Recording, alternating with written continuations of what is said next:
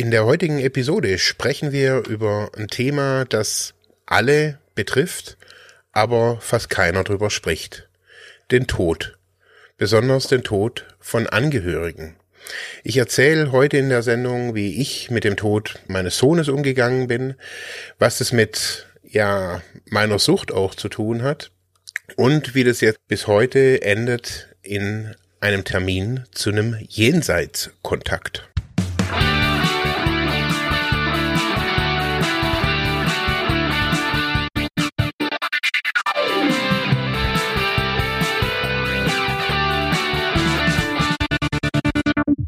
Herzlich willkommen bei Freiheit ohne Druck, der Suchthilfe-Podcast. Mein Name ist der Kretz und bei mir auf der virtuell anderen Seite ist der Marc Hasselbach. Hallo. Hallo zusammen. Ja, wir haben heute wieder eine ja, was haben wir eigentlich heute für eine Folge? Wir haben Hintergrund oder Selbsthilfe, das ist eigentlich zusammen, aber es ist eigentlich eine Hintergrundfolge. Wir haben eine Osterfolge. Denn wir, ja, und ne, sagen wir mal eine Osterfolge. Machen wir eine Osterfolge draus, genau, das haben wir jetzt dann auch geklärt. Ja, und zwar ähm, haben wir ja schon seit längerem, ähm, verfolgen wir dieses Thema Spiritualität. So seit letztem Jahr versuchen wir da irgendwie immer mal wieder in unregelmäßigen Abständen äh, darüber zu sprechen. Wir haben da ja auch so Marc und ich so unterschiedliche Perspektiven drauf. Ich bin ja eher so ein bisschen der Skeptiker und Marc, ich würde sagen, so offen, oder? Ich weiß nicht, wie, wie würdest du das bezeichnen? Ja, glaube ich auch. Ja, ich würde mich auch als offen bezeichnen, ja. Ja, Genau, und, ähm, äh, und interessant ist das Ganze ja vor allem dahingehend, dass wir äh, auch in Diskussionen, auch mit der Community, äh, festgestellt haben, dass Spiritualität gerade auf ähm, naja, auch die Suchtrehabilitation, Suchtverständnis äh, äh, oder irgendwie auch mit, mit äh, Suchtfragen einfach auch zusammenhängt oder auch ein spirituelles Verständnis damit zusammenhängt und da auch natürlich auch Hilfewege auch aufzeichnen kann, äh, auf, aufzeigen kann was äh, für uns natürlich äh, ultra spannend ist und da auch gerne auch natürlich mit der Community in Diskussion kommen möchten. Und jetzt klassischerweise, also wir zeichnen die jetzt vor Ostern auf, die Folge. Und wenn ihr die jetzt hört, könnt ihr die am frühestmöglichen am Ostermontag äh, hören. Also hier schöne Osterfeiertage, falls ihr das jetzt hört, habt noch einen schönen äh, Hoppeltag und ähm, wenn nicht, vielleicht auch in den Osterferien. Aber ähm, heute geht's auch um das Thema Tod. Das heißt, äh, es wird ein schweres Thema sein. Ne, klar, Ostern hat mit Tod und Auferstehung auch irgendwie zu tun, irgendwie klassischerweise. Äh, aber ähm, ja, bei uns wird jetzt dieses Thema eher besprochen. Deswegen hier eine kurze ähm, ja, Triggerwarnung. Das heißt, wenn ihr euch nicht mit dem Thema Tod oder so, so einem schweren, auch belastenden Thema auseinandersetzen wollt, dann könnt ihr jetzt gerne die Stopp-Taste drücken und äh, oder ja, hört was, was Schönes oder was anderes. Ähm, also wir werden jetzt in so ein ja eher schwereres Thema starten und äh, jetzt kriegt er noch die Ausstiegsmöglichkeit. Gut, aber jetzt, ja, wir starten rein und äh, du bist ganz tatsächlich angewärmt für das heutige Thema. Wir haben uns auf kurzem Wege eigentlich äh, für heute verständigt zu dem Thema, wie schon ein paar Mal schon äh, irgendwie, irgendwie, ja. äh, die, wo wir, wo kurzfristig Themen gefunden werden. Aber ich finde es immer, es erzeugt eine ganz tolle Dynamik äh, für für uns. Und du hast äh, ganz aktuell heute ja ähm, ja einen, einen Termin gehabt. Sollen wir so so anfangen? Und magst du uns so ein bisschen was über den Termin erzählen oder über diesen Hintergrund? Genau. Ähm, ich hatte heute bei ähm, einem Medium, also bei einem spirituellen, hellsichtigen Medium, einen Termin. Den habe ich, während ich in Florida war, äh, gebucht. Und zwar, ich saß morgens mal mit einem Kaffee bei uns auf der Veranda und dieses Thema äh, zu einem Medium zu gehen, also besonders zu irgendwem ganz Fremden, äh, war schon, war schon länger irgendwie Thema. In mir, würde ich jetzt einfach mal so sagen. Und ähm, ein Thema ist natürlich, oder was mich jetzt seit vier Jahren beschäftigt, ist der Tod meines Sohnes. Und mhm. ähm, für mich immer wieder kommen für mich, ich gucke gerne Filme an, also kommen immer wieder zu so Szenen, wenn wenn es darum geht, irgendwie, wenn jemand sagt zum Beispiel, neulich habe ich mir irgendeinen so Film ange oder eine Serie angeguckt, hat er gesagt, ähm, äh, pass auf bei Leuten, die, die ihre Kinder, ähm, also bei, von einem Vater, der, der seinen Sohn begraben hat. Ähm, mhm. Die sind total gebrochen, unberechenbar und so weiter. Und ich habe das so gehört und habe habe ich dann, habe das kurz auf Stoff gemacht und habe dann irgendwie gesagt, hey, mein Gott, hey, wie bin ich denn? Habe so meine Frau gefragt und ich gesagt, bin ich auch irgendwie so der total schräge Vogel geworden? Hm.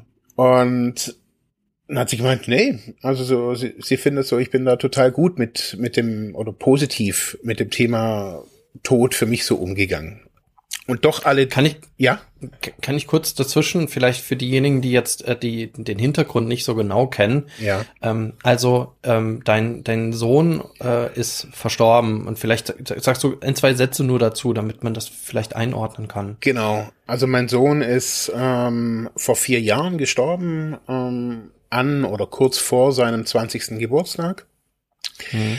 Er hat auch ähm, eine ja, ich sage mal, ich sage keine klassische Drogenkarriere. Auch ich würde mhm. ihn jetzt auch nicht als, als süchtig oder, oder hätte ich ihn jetzt da nicht einklassifiziert oder sowas so. Aber er war definitiv natürlich auch durch diese Beziehung oder durch mich natürlich irgendwie natürlich vorbelastet. Extrem mhm. vorbelastet. Ähm, und schlussendlich war es so, ich weiß nicht, wie er gestorben ist, bis heute nicht. Ich habe ein Telefonat gehabt damals so, also ich wurde aus der Beerdigung ausgeschlossen. Es war für mich eine total üble Situation damals. Mhm.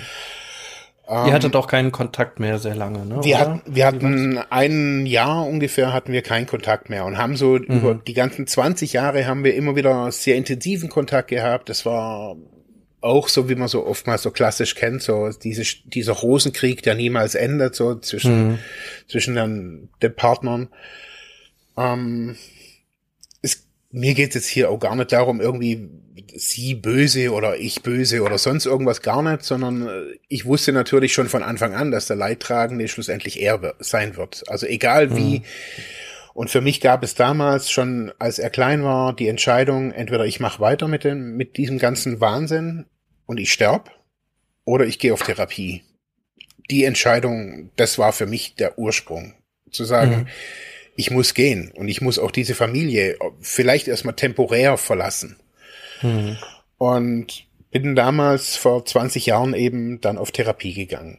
Okay. Und ähm, schlussendlich wusste ich so, er ist da affin dafür. Wir haben ganz viel aber auch geredet, äh, über Drogen auch. Also wo zum Beispiel Spice so ein bisschen aufkam vor einigen Jahren, haben das seine Kumpels genommen und ich habe gesagt, hey, lass da davon wirklich die Finger. Ich gesagt, wenn, dann kiff halt oder wir haben wirklich total offen darüber geredet. Ich habe, er wusste von mir alles. Er hat mich gefragt, wie ist Heroin, wie ist dies, wie ist LSD. Also er, ich wusste, er hat es zu dem Zeitpunkt noch nicht genommen gehabt schlussendlich aber ist der Kontakt dann abgebrochen und irgendwann ein Jahr später hatte ich, habe ich dann eben diese Todesnachricht von, von seiner Mutter gekriegt und ähm, ich wurde ausgeladen aus der Beerdigung und ich wusste aber nicht, woran er gestorben ist. Ich hatte keine, mhm. wirklich keine, bis eigentlich heute, keine wirkliche Ahnung, was da passiert ist. Die Polizei hat mir auch keine wirkliche Auskunft gegeben, dann nur ein Polizist, der mit meiner Mutter befreundet war und auch mich als kleinen Jungen irgendwie mal kannte, der hat mir am Telefon gesagt, sagt, hey Mark, frag einfach nicht weiter, es war eine Verkettung unglücklicher Umstände. Und ich habe mir gedacht, okay, es ist mir vielleicht auch, vielleicht ist es auch nicht wichtig, habe ich mir damals mhm. auch gedacht, so wieso oder wie dieser Todesumstand schlussendlich war. Für mich war es schlussendlich eine total schreckliche Situation. Und ich hatte, da hatte ich, weiß nicht, ob wir darüber mal geredet haben, auf jeden Fall hatte ich da ja auch ziemlich sehr, sehr spirituelle Erlebnisse während dieser mhm. Zeit, ähm, wo ich nicht einordnen konnte, habe nach Hilfe gesucht und schlussendlich war das halt alles auch so ein bisschen so mein, also er, er starb und für mich war das so, hey, ich kämpfe 20 Jahre für dafür, dass ich ein guter Vater bin, dass ich clean bin, dass ich all das, was ich in Therapie gelernt habe, war für mich so wichtig, all die Jahre. Und dann auf einmal, puff, ist, mhm. er, weg, ist, er, ist er weg. So. Und da war, das Krasse war, der Kampf war, der Krieg war vorbei. Das war total krass. Mhm. So, dieser 20-jährige Kampf, also so, also mit Ausbildung, wir haben dann irgendwie so ganz zum Schluss, wo, wo wir noch Kontakt hatten, habe ich so gedacht, hey, vielleicht jetzt bis 18, zieh doch hier nach Ravensburg, komm, wir gucken nach einer Ausbildung und, und, und, und, und. Also, haben wir gedacht, hey, der muss raus aus seinem Milieu. Also so alles, was ich so irgendwie dachte, nicht zu, zu arg, aber es hat alles nichts genützt. Auf jeden Fall, ich musste ihn dann irgendwie loslassen und schlussendlich ist er halt gestorben und für mich war das schrecklich. Für mich war, ja. ist, ist, ist da, auf einer, auf einer Ebene ist da alles eigentlich irgendwie zusammengebrochen. Und so, so habe ich so kurz vorher mit dir kurz im, im Chat so geschrieben, so ähm, um was es mir heute geht. Ähm, mir geht's gar nicht darum, jetzt irgendwie zu sagen, oh, wie schlimm Tod ist oder so, sondern die erste Reaktion, als dieses Telefonat kam. Also, und, also ich weiß es noch so, die, die erste mhm. Reaktion mhm. war das, war leider die Reaktion, die ich als süchtiger Mensch kenne. Ich habe mich voll, voll gepumpt und zwar Vollgas. Also so, so, also die Art zu konsumieren habe ich bis zu dem Zeitpunkt nicht gekannt. Also ich glaube, ich habe mir vier Flaschen Schnaps. Krass. Ich glaube vier, ja. vier oder fünf Flaschen Schnaps oder sowas habe ich mir. Also wirklich, das waren mehrere Liter, wo ich hier hatte. Und ich lag da irgendwie zwei Tage hier in, in dem Zimmer, wo ich jetzt heute bin, ähm, komplett ohnmächtig. Die haben mich da mit der Feuerwehr hier rausgeholt mit also das war wirklich super dramatisch. Also weil meine Frau total, die wusste nicht was, also so hatte mich, mhm. also es war, die wusste, ich bin süchtig und die hat das auch alles so ein bisschen miterlebt, aber in so einem, also so ein krasses Ding, das war wirklich, also ich weiß auch nicht, was mich da geritten hat. Ich weiß, ich mich, ich wollte mich jetzt nicht umbringen, sondern ich wollte das einfach nur nicht spüren. Mhm. Und je mehr ich reingekippt habe, so, es ging einfach nicht weg. Und ich weiß, dass ich mich dafür, mich dann später, kurze Zeit später schon verurteilt habe. Also für das, dass ich diese, diese Trauer oder dass meine erste Reaktion auf den Tod mich wegmachen war. Also das war, das war echt schlimm am Anfang, so von, von dieser Trauerphase. Also so, man muss sich das wirklich vorstellen, ich sitze da wirklich tagelang da und, und heul. Also das war, mhm schlussendlich war das der Anfang von Freiheit ohne Druck für mich. Ähm, aber so, also so, wenn man das zeitlich so einordnet, mhm. ähm, ich saß kurz davor, bevor das hier alles gestartet ist, saß ich da und war im kompletten freien Fall. Und ich war ja dann in der, sofort in der Entgiftung. Also ich habe irgendeinen kurzen, klaren Moment irgendwie gehabt. Da war mein Hausarzt hier und ich glaube die Feuerwehr oder so irgendwas. Ähm, und da habe ich dann gesagt, ja klar, ich gehe in die Psychiatrie. Und dann haben die mich dann sofort irgendwie aus dem Fenster hier mit Leiter, also das volle Drama, und ab in die Psychiatrie zum Entgiften. Und da war dann halt auch, die waren komplett überfordert mit meiner Situation. Also die kannten mich ja mhm. ähm, von früher, aber halt Sohn gestorben. Die haben da Panik gekriegt, dass ich mir da was antue, kam dann in die Isolationszelle. Ähm, also so dieses typische Psychiatrieprogramm, wo halt dann losgeht. Also ich wurde nicht fixiert. Ähm, und das Interessante fand ich so, und das ist auch so ein bisschen für mich auf jeden Fall so spirituell. All die Jahre waren da Ärzte, die ich nicht leiden konnte. Da waren echt immer irgendwie Ärzte, die, wo ich immer so arrogant fand. Mhm. Und auf jeden Fall war da ein neuer Arzt. Gerade an dem Tag. Der Oberarzt, den ich kannte, den kenne ich schon seit 20 Jahren, den ich echt gefressen habe. Ich weiß auch nicht. Irgendwie den mag ich halt irgendwie halt nicht.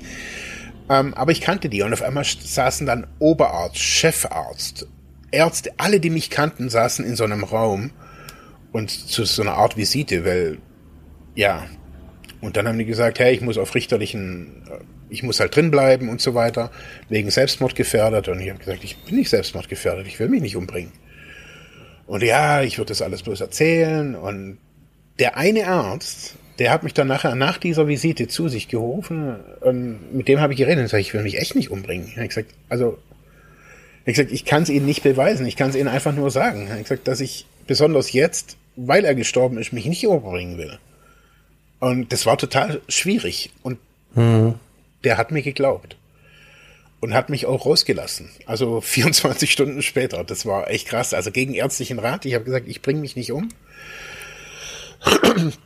Und ähm, ja, ich bin heim und, und da war ja dann, ich wusste nicht, wie gehe ich jetzt mit dieser Trauer um? Und habe dann mhm. wirklich auch so ein bisschen, also ich bin ja auch wissenschaftlich geprägt. Ich habe eine wissenschaftliche Ausbildung oder mehrere wissenschaftliche Ausbildungen. Also ich habe da auch sehr rational überlegt und habe dann Elisabeth Kübler-Ross zum Beispiel, habe dann im Internet gegoogelt, äh, Sterbephasen, Trauerphasen und so weiter. Und es war für mich auch spürbar. Also ich konnte das wirklich an mir selber erleben, wie ich durch diese Phasen ging. Also wirklich so diese, nein, er ist nicht tot, so diese, diese, äh, weiß gar nicht, wie die ganzen Phasen, aber es war total krass. Also ich konnte das wirklich erleben.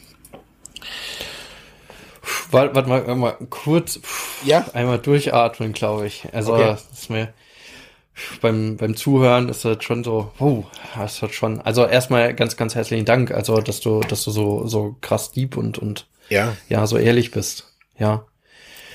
So, also wir sind dann in der Trauerphase mhm. oder du bist auf der Suche nach der Trauerphase. Genau, ich bin schlussendlich war ich ich war für mich war klar, ich trinke nicht mehr oder ich konsumiere nicht mehr, aber ich will auch nicht in der Psychiatrie sein. Ähm, ich wusste, ich, ich will zu meiner Familie.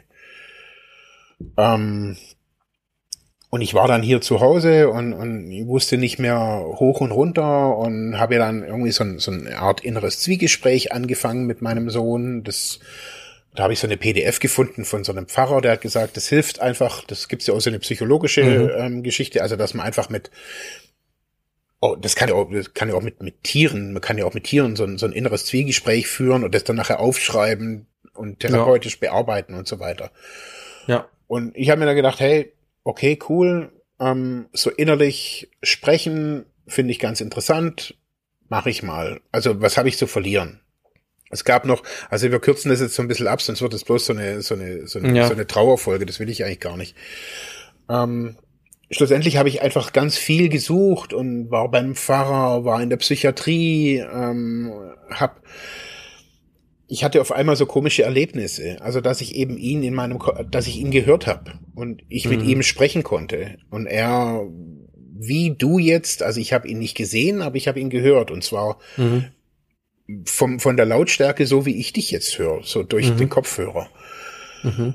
Und das war für mich total crazy. Also da habe ich echt gedacht, okay, ich, jetzt wäre ich irgendwie schizophren oder sowas und bin dann gleich zu meinem Hausarzt und der hat gesagt, nee, also jetzt soll man irgendwie locker bleiben und während der Trauer, er, er hat dann auch erklärt, also mein Hausarzt war da echt gut, er hat dann erklärt, hey, da ist einfach der ganze Körper auf voll auf Alarm und äh, er hat gesagt, jetzt keine Panik. Ich bin dann auch mal hier in Ravensburg in der Stadt. Ich konnte da nicht sitzen, weil ich das alles so laut fand und so. Also alles, selbst Tauben fand ich da laut. Also das war total krass. Also ich konnte echt nur, nur dann hier sitzen so. Schlussendlich in, in, in all diesem ganzen Schmerz und Elend hat mich irgendwas, ich sage jetzt einfach mal eine Stimme in mir geleitet. So würde ich es jetzt mal sagen. Und ich sag bewusst nicht Gott. Also ich weiß mhm. nicht, dass mich nicht Gott geleitet hat oder so irgendwas. Es war eine Stimme in mir. Und es war ein Zwiegespräch, wo es um seine Mutter ging, um den, den Rosenkrieg, den wir 20 Jahre gemacht haben, den Hass auf sie oder die Wut oder die Aggression oder egal was. Und die, die, das Unverständnis, dass er gestorben ist. Und meine große zentrale Frage, war ich ein guter Vater? Mhm. Also das war die zentralste aller Fragen. Auf die ich Antworten gekriegt habe. Und das war jetzt so ein bisschen so, jetzt kriegen wir so ein bisschen die Brücke. Also ich habe da schon auch mhm. immer wieder Antworten, so innere Antworten gekriegt, die ich dann auch angefangen habe niederzuschreiben oder aufzunehmen. Also so danach oftmals, also wenn ich Fahrrad gefahren bin oder ganz häufig ist es so gewesen, wenn ich unter der Dusche stehe, dass ich dann einfach so mit zunen Augen das Wasser rauschen und dass ich dann so ein Zwiegespräch sich in, komischerweise entsteht. Mhm so wie, wie, wie Leute halt sagen, okay, man, man, man kennt so seine innere Stimme, so höre ich komischerweise noch eine andere Stimme in mir. Und das hat zu diesem Zeitpunkt eben mit dem, mit dem Tod eben hat es da angefangen. Schlussendlich hat mich diese Stimme oder diese, diese Fragen, die ich da immer wieder so gestellt habe in diesen Zwiegesprächen, haben mich dazu gebracht, ähm, ja, auf, auf einer Ebene dieser, dieser Frau, seiner Mutter zu vergeben, also sie nicht mehr als die böse Frau zu sehen, ähm, wie ich sie lange wahrgenommen habe, die man bekämpfen muss, auch diesen Krieg als beendet zu erkennen, anzuerkennen und ja, auch anzuerkennen, dass er gestorben ist, schlussendlich. So, so hart es ist, aber auch zu, zu sagen, okay, es gibt kein weiteres, er wird nicht um die Ecke kommen. Und ähm, das so über die Zeit hinweg, würde ich jetzt einfach mal sagen, mit vielen, also da ist noch viel Arbeit außenrum auch gewesen, wo ich mit meiner früheren Therapeutin viel gearbeitet habe. Auch so ein bisschen spirituell, ich, nicht wirklich spirituell. Also es war eher, ah, wo sie mir so ein bisschen auch erklärt hat, was da in so einem Todesprozess äh, passiert, aus ihrer Sicht, aus einer eher spirituellen Sicht. Und mir hat es immer wieder auch geholfen. Also so, so wie mir, wie anderen, glaube ich, auch so ein Gespräch beim Pfarrer hilft ich habe das auch probiert, das hat mir absolut gar nicht geholfen, das hat mich sogar eher wütend gemacht. Also das war echt krass. Also so, wo ich mhm. gedacht habe, hey, das ist so, ah, ich fand es so, ja, äh, wie aus so einer Broschüre vorgelesen. Das fand ich so, so schade. Also dass ich da, aber es war halt dann so. Nun ja, jetzt ist das vierte Jahr vergangen so und ähm, dieses Jahr war so das erste Jahr, wo, wo niemand auch aus meiner Familie sich irgendwie verbal auf jeden Fall dran erinnert hätte, so, dass er gestorben ist an dem Tag. Weil so für euch, für mich oder auch für uns ist, weil alles um seinen Geburtstag herumdreht, so sein Geburtstag auch irgendwie gleichzeitig sein Todestag. Hm. Und für mich war das gar nicht schmerzhaft, sondern das war wie so eine Art Signal, ihn, ihn vielleicht noch mehr loszulassen. Und davor war mir ja eben jetzt in, von Januar bis, bis, ähm, bis Februar im, in Florida und mhm. ich habe so gemerkt, dass all diese, was wir auch schon gesprochen haben, auch das, was wir noch nicht aufgenommen haben, ähm, mhm. aber, äh, all diese Erlebnisse kriege ich, ich merke, ich kriege die alle nicht wirklich sortiert. Also das ist mhm. für mich so viel Zeug, also so viele auch Alltag, im Alltag so viele manchmal würde ich sagen sogar mystische Erlebnisse, die ich wirklich absolut nicht einklassifizieren kann und mhm. die ich aber, die mir wirklich manchmal Gänsehaut bereiten, die, die, wo ich sage, ey, krass. Ähm, und da war so dieses Ding, ich habe vor Jahren mal, oder das war eigentlich während dem Tod, habe ich von einem Medium auf Instagram erfahren. Die war dann auf YouTube mhm. und in keine Ahnung, es gab einen Film über dieses ganze Ding, auch auf YouTube, und den konnte man sich dann kaufen. Ähm, und ich habe mir da einiges von der so angeguckt und angehört. Also die hat dann echt viele Videos auf YouTube auch gemacht, hat so ein bisschen erzählt und ich kannte so, mir hat das alles was, was gesagt, was die erzählt. Aber ich kannte bisher kein Medium. Also ich kannte irgendwie total, ich habe auch, bin auch zu komischen Leuten gegangen. Also in meinem Leben, wo ich nicht weiß, ob die jetzt ein Medium sind oder Guru oder whatever. Aber so klassisch Medium, wo man sagt, okay, die ist hellsichtig und die hat wirklich Kontakt und ähm, nee. Also ich war mal bei einer Kartenleserin, die mir auch, die auch total spooky war, aber ja. Und dann aber ja, das ist, ja klar. Also äh, kann ich auch nicht sagen, aber ich muss sagen, dass ich, dass ich tatsächlich während meiner Jugendzeit äh, ich da ein großes Interesse hatte. Mhm. Also äh, das so äh, alles, was so übersinnlich und so weiter. Das war aber auch so die Zeit. Also mhm. ich meine so die äh, End 90er, da kam das ja so auf mit oder Anfang 2000er mit den äh, Mystery-Serien angeführt von Akte X und mhm. äh, so im Hintergrund. Und ich kann mich an es war es gab mal so eine RTL Show ich weiß es nicht wo so so ein Medium äh, aus England irgendwie da war, ich weiß nicht mehr, welche Show das war, da gab es auch danach äh, auch einen großen irgendwie, äh, dass sie das nicht mehr wiederholen wollen, weil das so emotional so aufwühlend war. Mhm. Und der hat dann aus dem Publikum irgendwie Leuten, also der hat gesagt, ich, ich kann die, die Geister sehen äh, und, und hat dann den Leuten irgendwie was, hat gesagt, ich, ich rede gerade mit denen und also Medium heißt ja so Vermittlung oder so dazwischen irgendwie stehend, ne? Mhm. Äh, und äh, das fand ich schon mega spooky. Das ist schon immer so eine Sache, wo mich wo ich, wo ich eigentlich sage, als wirklich als, als nichtgläubiger Mensch und auch äh, da wirklich sehr rational denkend, aber ich finde es halt trotzdem einfach mega spannend. Also ich sehe das eher so auf so einer, bin ja auch so ein, so ein Horror-Fan, ne? Mhm. So, und gerade im Horror machen wir die, äh, die, die, diese Dämonen, Geister oder sonst was Geschichten machen wir am meisten mhm. so, so einen Gruselfaktor. Also, aber ich will das jetzt wirklich nicht in, in so eine nee. lächerliche Ecke schieben.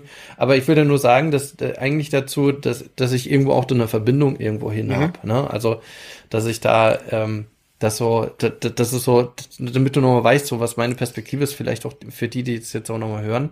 Und dazu Karten legen, ähm, ähm, mache ich auch selber. Mhm. Also äh, allerdings nicht also Tarotkarten allerdings nicht tatsächlich in so einer spirituellen hm. Zukunftsvoraussage-Geschichte, sondern als ähm, Moment der Selbstreflexion. Aber es hat ja trotzdem was, ne? Es hat halt genauso was, man, man liest das Horoskop oder man, man guckt irgendwie drauf und die Karte bedeutet irgendwas. Und wenn ich die jetzt ziehe, warum ziehe ich die jetzt so? Ne? Mhm. Das ist ja nicht nur Reflex und ich, ich erwische mich auch immer wieder dabei, äh, wie gesagt, auch da habe ich in der Jugendzeit äh, irgendwie mal angefangen, weil ein Kumpel diese Karten mal mit dabei hatte und ich fand das total faszinierend mhm. und habe mich dann in der Zeit da so ein bisschen eingelesen. Ähm, und ähm, erwischt mich dann trotzdem dabei, wenn man eine Karte zieht und denkt, oh mein Gott, was heißt das jetzt? Und ich brauchte noch eine Karte dazu ziehen und ich warte auf diese gute Karte, die, dann, die dann kommt. Ja, aber aber ja, also deswegen, also äh, finde ich finde ich total spannend. Äh, und jetzt, aber was, was mich jetzt total interessiert, was war denn jetzt der ausschlaggebende Punkt? Also du hast gesagt, was ich verstanden habe, so, du hast verschiedene Erlebnisse gehabt, die du nicht so richtig einordnen konntest und wo du jetzt auch auf der Suche nach so einem Sinn warst oder was heißt das für mich? So, darüber hatten wir uns ja auch schon mal unterhalten. Und, ähm, und dann hast du über Instagram dieses Medium gefunden. Genau. Und also eigentlich habe ich da ein anderes Medium drüber gefunden, die da schon seit Jahren Medium ist und aber schon, glaube ich, gar keine Termine mehr annimmt. So voll hast du gesucht? Also hast du noch Medium in Instagram gesucht oder wie, wie oder per Werbe? Ist es eingeblendet worden so? Oder? Ich, ich bin gerade selber am überlegen, wie ich zu der überhaupt kam. Durch was? Also besonders auf Instagram. Ich glaube, ja. ich kam über, ich glaube, ich kam über YouTube zu, zu der irgendwie. Also ich könnte mhm. das jetzt irgendwie so nach, also ich habe mir irgendwelche Videos von so einem Schweizer Typ da irgendwie angehört und den fand ich aber irgendwie so komisch. Und dann habe ich gedacht, okay, also zu dem würde ich definitiv nicht gehen. Ähm, aber du hast schon ein bisschen gesucht. Ich habe also schon gesucht, so, genau. Mhm. Ähm, allerdings, weil mich dieses Thema an sich super interessiert. Man muss vielleicht mhm. da dazu sagen, also ich selbst habe auch schon mal so eine, so eine, schon mehrfach solche Erlebnisse gehabt. Also ich, dass ich irgendwas, also in solchen Sessions, also das würde dann mhm. wahrscheinlich, wenn man das jetzt so klassifizieren würde in der Esoterik-Sprache, eher so unter Channeling gehen. Also so was da bei mir so passiert ist. Mhm. Ich habe definitiv, also die Person in, die, in dieser Session, also meine, meine die, die Leiterin, die Anleiterin, die hat mich als Person was gefragt in der Aufstellung und ich habe da was gesagt, ohne dass ich weiß, was ich da. Das sind Sachen aus meinem Mund gekommen, die haben gefragt, schlussendlich ja. haben die nachgefragt, was ich für eine Person bin. Mhm. Und ich habe da Sachen gesagt, wo ich nicht weder nachgedacht habe, noch dass ich, ich saß, ich war wie ich kann diesen Zustand gar, gar nicht richtig beschreiben. So, ich ja. wusste, ich. Aber das, das waren jetzt äh, Hellinger Familienaufstellung oder sowas? Das oder war auch eine Familienaufstellung, genau, aber eher so ein bisschen aus. Sind ja so ein bisschen umstritten an der Stelle und. Genau. Und, aber jetzt hier war es wirklich so, das war eine sehr private, enge Gruppe. Ähm, wir wurden da mhm. nicht allein gelassen, was man ihm ja immer wieder vorwirft.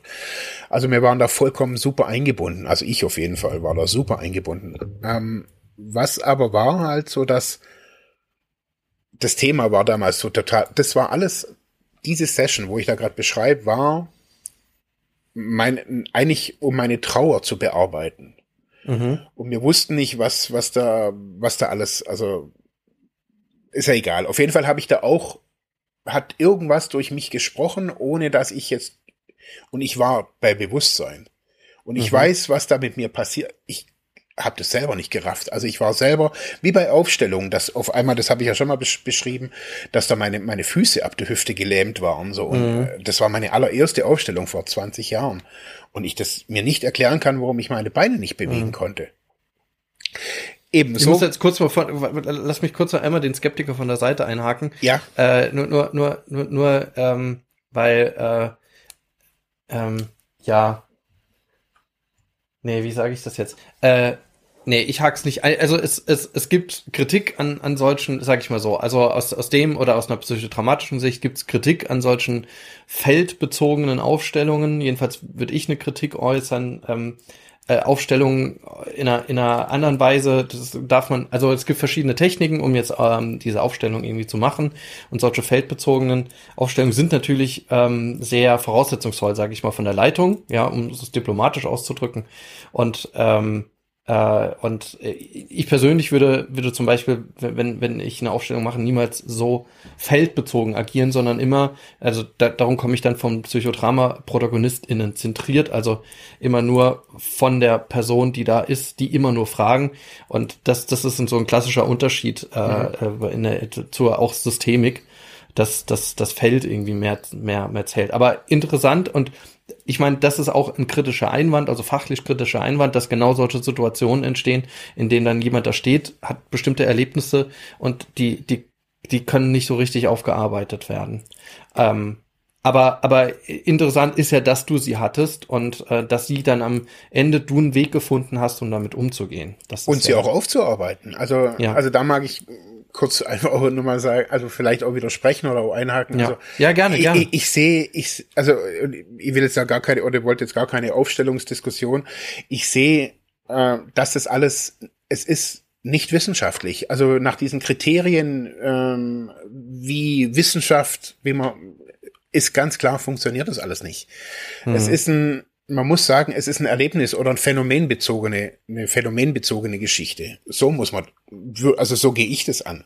Also es sind Phänomene und so geht sie schlussendlich auch die Wissenschaft an. Also Aufstellungen, auch feldbezogene, so wie du, wie du sagst, oder systemische Aufstellungen, sind erforscht, sind mhm. universitär wissenschaftlich erforscht. Und es ist geht hier nicht um, um Hokuspokus oder so irgendwas, was man dann daraus macht und wie, wie, wie man dann, also man kann das sehr rational machen. Für mich waren einfach Situationen und drum, ich wollte das einfach nur diese, die, die, diese Ähnlichkeit von, was ich selbst erlebt habe. Ähm, ich sage jetzt nicht, ich bin ein Medium, sondern dass in so einem, in so einer Phase oder in so einem, in so einem Art Seminarkontext, wo, wo, wo es ultra dicht ist, wo die Leute sich über mir ich kannte die Leute fast 15 Jahre. Alle. Mhm. Wir waren ultra vertraut und haben alles Mögliche schon miteinander geteilt und miteinander gearbeitet und, und, und. Also wirklich die intimsten, intimsten Sachen. Okay. Mhm. Inklusive der, quasi der Aufstellerin, der Leiterin, die Therapeutin. Also auch, also das war wirklich, äh, eine ne super professionelle Geschichte. Das war kein Räucherstäbchen Käse oder so irgendwas. Das war wirklich, fand ich sehr ehrlich. Und trotzdem war da einfach diese Situation dann nachher, wo, wo, wo ich einfach eben so ein Gefühl hatte, dass meine Sprache nicht durch mich gesteuert wird. Das, was ich da mhm. spreche, denke ich mir gerade nicht oder so wie ich jetzt hier mit dir spreche, sondern da spricht und ich war auch in so einem, ich sage jetzt nicht Trance, sondern in so einem ganz komischen Halbtrance-Zustand, würde ich jetzt mich selber so beschreiben. Mhm. Schlussendlich ähm, war mir ja irgendwie bei dem Medium und das alles war war für mich, also ich habe diese Erfahrung gehabt mit, dass ich diese Stimmen höre, diese Ohnmacht, auch das das die Trauer, also mit dem allem umzugehen. Und dann höre ich eben diese Stimmen, die mich irgendwie leiten jetzt über die die letzten vier Jahre hinweg. Und mhm. zwar durch wirklich alltagspraktische Sachen manchmal. Also da sagt die Stimme zu mir und nicht meine innere Stimme, die, die ich auch kenne, also die wir alle ja so kennen, so, ich hole mir jetzt einen Kaffee oder oh, jetzt steh auf oder morgens oder so irgendwas, sondern wo ich wirklich eine Stimme in meinem Kopf war und sag, hey, jetzt geh mit deinem Sohn spazieren. Und wo ich manchmal denke, okay, hm, okay, aber es tut mir dann auch gut. Also mhm. spazieren zu gehen. Und manchmal lasse ich mich von solchen Sachen, von diesen ganzen auch leiten. Und um jetzt oft wieder zu diesem Medium zu kommen, ich habe dann in Florida diesen Termin gebucht und habe das dann meiner Frau danach gesagt. Ich habe gesagt, du, ich habe einen Termin gebucht bei einem, bei, bei einem Coach zu einem, zu einem Jenseitskontakt. Und sie, what? Okay. Also so, das war, glaube ich, also so. so. Heißt es eigentlich, also steht jetzt nicht irgendwie Medium irgendwie, äh, sondern das heißt Co Coach für Jenseitskontakt. Oder ja, also das steht, nee, also das, sie ist das ist eine Frau. Oder also das, die, das Coaching, also das heißt so, ist es eher ein Coaching. Nee, es ist ein, wirklich nur ein einmaliger Termin. Es ist ein einmaliger ja, ja. Termin, aber man kann. Ich wollte jetzt nur, ich wollte nur das Wording jetzt richtig irgendwie wissen. Also sie ist schlussendlich irgendein Coach für irgendwas. Also die macht. Ja. Und das hier ist wirklich so ein, so ein Seitending, wo jetzt auch gar nicht auf ihrer Webseite ganz sehr prominent rauskommt, sondern eigentlich mhm. macht sie da, glaube ich, so Frauenarbeit. Das habe ich so mhm. ein bisschen rausgefunden. Ähm, aber das, also dieses Medium-Ding ist, glaube ich, so keine Ahnung wie. Auf jeden Fall habe ich die es halt gibt es, es gibt's gibt's ja auch, also das ist ist, ist ja nicht selten. Also äh, ich habe das nur äh, mir sagen lassen, zum Beispiel bei äh, Reiki, das ist ja ebenfalls auch so eine, wie, wie soll man dazu sagen, esoterische, irgendwie auch so ein bisschen spirituelle Richtung. Mhm. Ja, äh, dass dort auch also Rückführungen gemacht werden und äh, also das, das, das, das Arbeiten mit dem Jenseits an der Stelle ja ähm, auch äh, auch an anderen Stellen irgendwie auch gemacht wird. Und dass es dafür auch einen Bedarf gibt, das muss man ja auch immer noch mal sagen. Also, dass es Menschen gibt, die da auch gerne ähm, sich auf der, der Ebene auch auseinandersetzen mit sowas wie Themen wie Leben nach dem Tod, vor genau. dem Tod, eben mal und so weiter. Sind ja, sind ja nun mal Lebensthemen und ich will das jetzt gar nicht nur, weil, weil ich jetzt dazu sage, ich könnte damit jetzt nichts anfangen, mhm. gar nicht irgendwie jetzt auch ähm, abwerten oder so. Das will ich immer nur noch mal betonen. nicht, nicht weil es als, äh, weil, weil ich habe äh, ich habe an ich, ich habe ein paar äh, äh, Feedbacks bekommen zu anderen Podcasts, wo wo tatsächlich wo ich mal merke, dass Sätze irgendwie bei, bei uns auch bei beiden irgendwie kommen, die dann auf einmal mir so präsentiert werden, so ja, da war der aber auch irgendwie ein bisschen hart in der Aussage und oh Gott, ja. Mhm. Deswegen will ich das jetzt nur bei dem Thema, weil weil Spiritualität oder auch Glauben ja ein sehr äh, individuelles und emotionales Thema sein können, will ich das nur noch mal Stelle deutlich sagen. So, jetzt aber jetzt jetzt jetzt haben wir so viel Spannung aufgebaut. Ich will jetzt wissen, was bei dem Medium passiert ist, Marc. Ähm, ja, also wir haben, ich hatte heute Morgen 60, äh, 60 Minuten Zoom-Call. Ähm, und zwar, also ich habe den Termin gebucht und die wollte vorab nichts von mir wissen. Und ich habe das auch so ein bisschen so versucht, so ein bisschen so, also ich habe also keine Infos über dich, keine Infos, schon was grundsätzlich was von dir wissen, keine, aber keine Infos. So. Genau, keine Infos zu ja. zu wer bin ich, was, wen, mit wem möchte ich da Kontakt aufnehmen oder so, soll sie Kontakt, gar nichts. Ich habe da Kohle vorab überwiesen, ähm, kann man ja kurz sagen, 120 Euro für 60 Minuten. Ähm, mhm. Das ist so, finde ich, so ein Standardpreis, finde ich so im, im Coaching und auch in diesem ja. ganzen Seminar. Also das hat mich übrigens angesprochen und mir gedacht, okay, also wenn das jetzt irgendwie Käse ist, dann habe ich im Notfall in Anführungsstrichen nur 120 Euro ausgegeben mhm. und jetzt nicht irgendwie, keine Ahnung, 5000 oder sowas.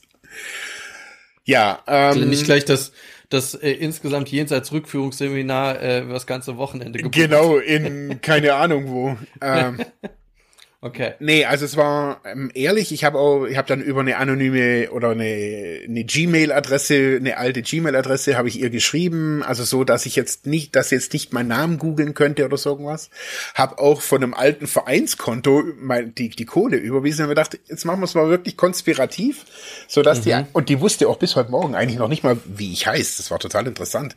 Ja, dann in Zoom hat sie dann unten gelesen. Also weil ich auch immer bloß, ich habe nie meinen Namen geschrieben. Ähm, okay. Und dann sagt sie, ach, jetzt sehe ich zum ersten Mal so irgendwie, oder Namen. Sagt sie, okay. Wie hast du dann unterschrieben? Also wenn du von so, so einem alten Gmail, da steht ja dann, was weiß ich, hast du mit deinem Nickname unterschrieben, oder? Ich habe äh, Bärchen 25, oder? Ich, also Gmail war meine alte, war so eine alte Capoeira-E-Mail-Adresse äh, mit okay. meinem Capoeira-Namen, Filhote 25 oder irgendwas. Dann bei der Kontoüberweisung kam Planet Unity, mein alter Radioverein, als mhm. ähm, und in der E-Mail-Konversation habe ich immer nur beste Grüße, aber nie meinen Namen geschrieben. Crazy. Da wusste die auch gar kein Geschlecht, oder? Die wusste nichts von mir, gar nichts. Okay. Die wusste bloß, dass ich einen Termin gebucht habe. Okay. Ähm, Okay, krass. ähm, dann hat sie bloß so ein bisschen, also das wusste ich schon, das hat sie auch auf der Webseite so geschrieben, man muss sich jetzt da nicht vorstellen, äh, wie so ein Telefonat, sie ruft jetzt hier im Jenseits an und ich kann hier irgendwie meine Liste an Fragen abarbeiten, sondern man guckt einfach so, was passiert. Und ähm, damit konnte, war ich auch vollkommen okay und dachte, okay, jetzt einfach mal, mal gucken. Und auch so zu mir, ich hatte keine speziellen Fragen. Also keine, ich, eigentlich wollte ich nur, und das habe ich ihr auch gesagt, ich glaube, mir ging es eigentlich hauptsächlich drum, das, was ich jetzt die letzten vier Jahre erlebt habe, zu verifizieren durch sowas. Mhm. Und das ist wirklich heute eine Stunde lang wirklich gelungen. Also das war wirklich eine ultra krasse Verifizierungsgeschichte. Also Okay. sie wusste schlussendlich einen Namen. Ähm, also ich habe ihr gesagt, Julian. Und ähm, es ging, Also wie, wie war denn jetzt die Anfang? Also, also wir hatten habt ihr euch vorgestellt? Hallo, ja, ich, genau super. und dann hallo. Übrigens, ich heiße Marc. So. so, es stand im es stand bei Zoom Ja, ja. sowieso schon unten drunter und dann habe ich mich auch gar nicht vorgestellt. Also Ah ja. ah ja, Marc und bla bla, okay, ich heiße ähm, Sabrina Mhm. und wir machen dies und wir machen das. Äh, so läuft es heute ab. Also das ging fünf Minuten, so eine kurze, so ist der Rahmen. Einführung. Genau, aber schlussendlich hat sie mir so das auch erzählt, in eigenen Worten, was auf der Webseite stand. Habe ich gesagt, alles klar, kein Problem. Ich habe gesagt, ich habe keine Erwartungen und saß, so wie jetzt auch, saß einfach nur hier. Mhm. Habe ich gesagt, ich, ich gesagt, ich höre einfach mal zu. Oder habe ich gesagt, wenn ich Fragen habe, kann ich Fragen stellen. Und dann hat sie gesagt, jederzeit. Ähm, und einfach mal gucken, was so passiert. Und dann, Und dann hat sie einen Impuls gesetzt. Oder? dann, dann hat sie gesagt, okay, dann, genau, dann hat sie gefragt, wie heißt er denn? Genau, Julian. Und dann ging's los. Und dann. Also das war klar, dass es, dass es um, um den, den Sohn geht. Oder? Genau, aber das, war der das, Anfang. Das war schon, das war der Anfang. Und dann habe ich hier sofort, also mir kamen sofort die Tränen. Also ich nicht, dass ich weinen musste, weil ich traurig war, sondern ich hatte so ein so, sofort ist mein Körper warm geworden. Die hat nichts gemacht. Die hat saß am Bildschirm jetzt da, so wie du quasi, und hat nach links oben geguckt. Und mir wurd's ultra warm und mir sofort sind die Tränen gekommen. Ich denke mir, oh krass, was geht denn jetzt? Und dann fing sie dann irgendwie an, irgendwie von, was hat sie am Anfang so gesagt? Ähm, dass er ganz aufgeregt ist und ganz viel erzählen will. Und ich denke, oh Gott, oh Gott, oh Gott, oh Gott, oh Gott, okay. Aha. Und es ging sofort um wie so eine Art, es, er fing, glaube ich, an seinem Leben an, an. Also es ging dann sofort irgendwie im Alter von drei Jahren. Ähm, war war für ihn eine Situation irgendwie so, ähm, die für ihn sein Leben verändert hat. Und das war eben, als ich auf Therapie ging, das, als ich ging. Das wusste ich und das sagte sie dann auch. Ähm, sie, sie, sie hat immer wieder so, sie hat immer gesagt, kannst du, kannst du was damit anfangen, wenn ich dir sag, dass du die, dass du die Familie damals verlassen hast? So hat sie gefragt, immer. Und ich habe gesagt, ja. Und ich habe mir dann auch immer wieder so überlegt, ob sie aus dem, was ich sage, sich da irgendwie eine Geschichte oder ob das alles sehr allgemein ist oder sowas. Was ich da, oder ob man das auf jeden münzen könnte.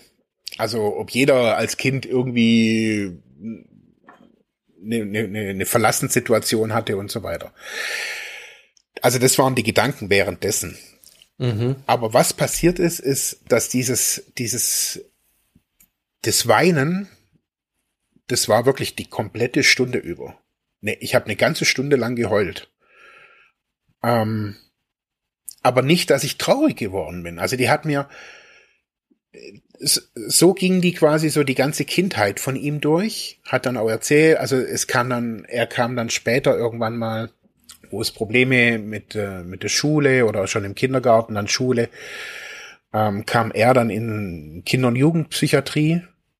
Ähm, und das war für mich total schlimm. Also weil ich kein Mitspracherecht hatte. Und das hat sie mir zum Beispiel auch gesagt. Also so, dass ich so die Ohnmacht und die, die, die Wut auf die Ärzte ähm, hat sie mir geschildert, dass ich die hatte. Und ich mir hab ich gedacht, das gibt's ja eigentlich irgendwie gar nicht. Und er hat immer gesagt, er hat es verstanden, dass ich so wütend bin auf die Ärzte, aber ihm ging es zu dem Zeitpunkt gut. Jetzt, jetzt mal, sie hat dann erzählt, oder? Und du warst still. Ich war oder? komplett still die ganze Zeit. Fast still. Okay. Also du, du hast dann am Anfang gesagt, okay, es geht um deinen Sohn, das war und Julian. Nein, sie wusste nicht, dass es mein Sohn ist. Sie wusste bloß, es geht um Julian. Ah, okay. Genau. Also Julian hätte alles. Und dann hat sie angefangen, dann, dann, dann hat sie diesen Blick gehabt. So sie sie hat immer wieder hochgeguckt und hat, also sie hat so, ich habe das dann auf dem Bildschirm, habe ich sie mal groß gemacht und so geguckt, wo was was macht sie. Also sie hat jetzt keinen Augenzittern oder sonst irgendwas. Sie, sie man hat gemerkt, sie verbindet sich da kurz und, und kriegt die Antwort und, und die gibt sie mir weiter. Hat die da irgendwie bei sich in den Raum reingeguckt oder ich, irgendwie? Ja, ich würde jetzt mal so sagen, dass sie so, also jetzt, wenn ich jetzt so gucken würde, würde ich jetzt, also so, es, wie wenn man so leer in den Raum guckt. Also kennst du das mhm. so, wenn man so, so mhm. in diese, so, so war das so. Also so habe ich so wahrgenommen. Dass sie da so, so ein bisschen immer so kurz leer so nach links oben guckt und die Augen waren nicht geschlossen. Einmal, da sind ihr auch die Tränen gekommen bei einer Frage. Also das habe ich auch gesehen. Also dass sie auch kurz geweint hat.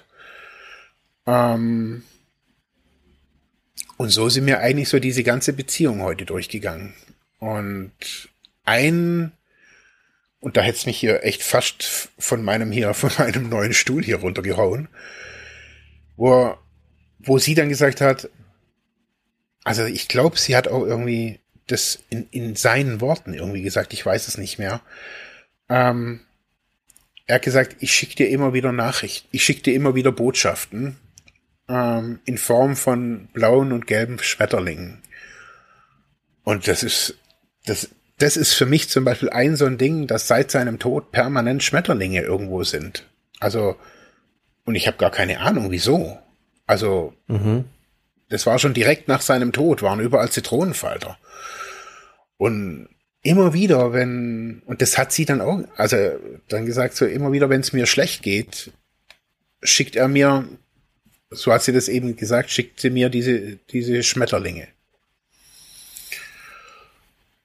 Und da hat's mich hier echt, also das habe ich auch richtig gemerkt, so, das war für mich so ein Schock.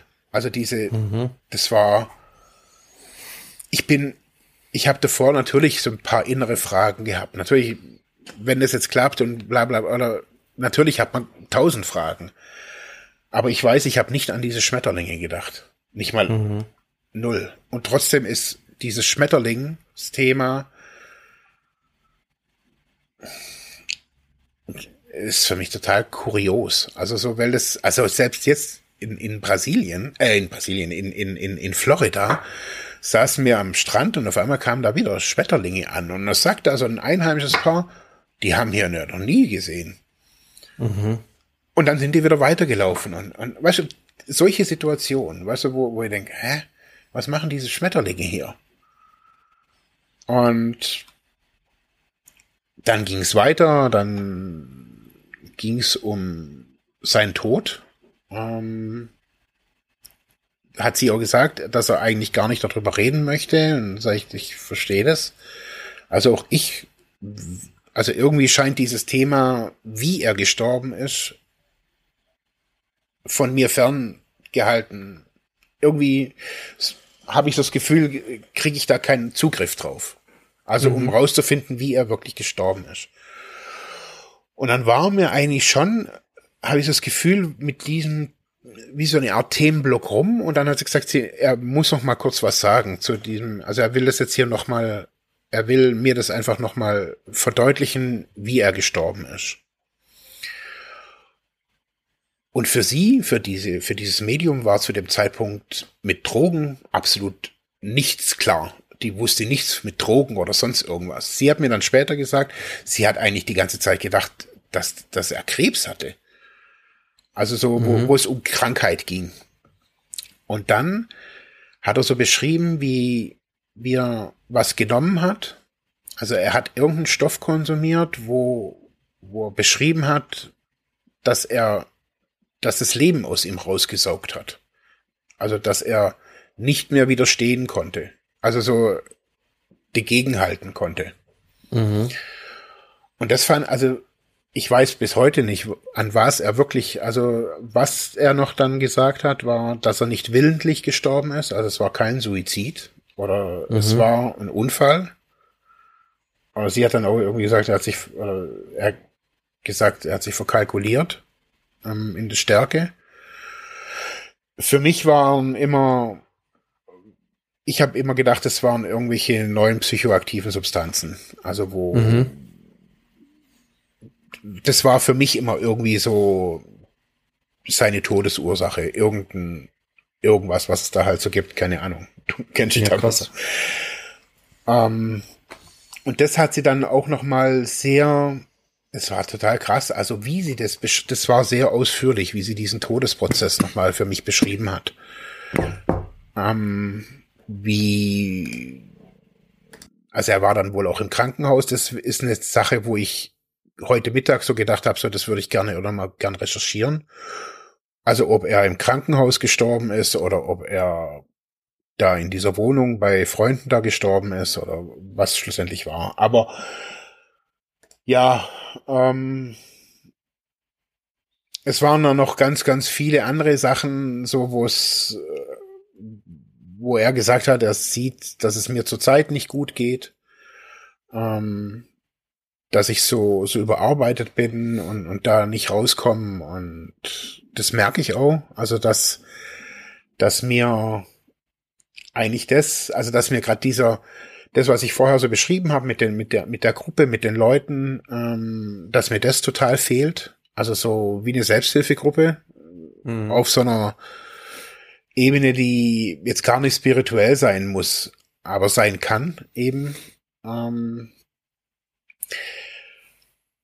ja, äh, skurrilerweise kam auf einmal dann auch wieder das Thema Amerika zur Sprache ähm, wo mich auch total ver verwundert hat. Also wie, also ich habe mit ihm über Amerika noch nicht mal geredet, als er noch gelebt hat. Das fand ich total krass. Also wie sie auf einmal auf Amerika kam. Also man, wie viele Länder gibt's? 198. Also man hätte auf alles Mögliche mhm. kommen können. Und also sie hat mich da auch gefragt, wieso, wieso Amerika so ein wichtiges Thema für mich ist. Und da sage ich, ich habe selber keine Ahnung.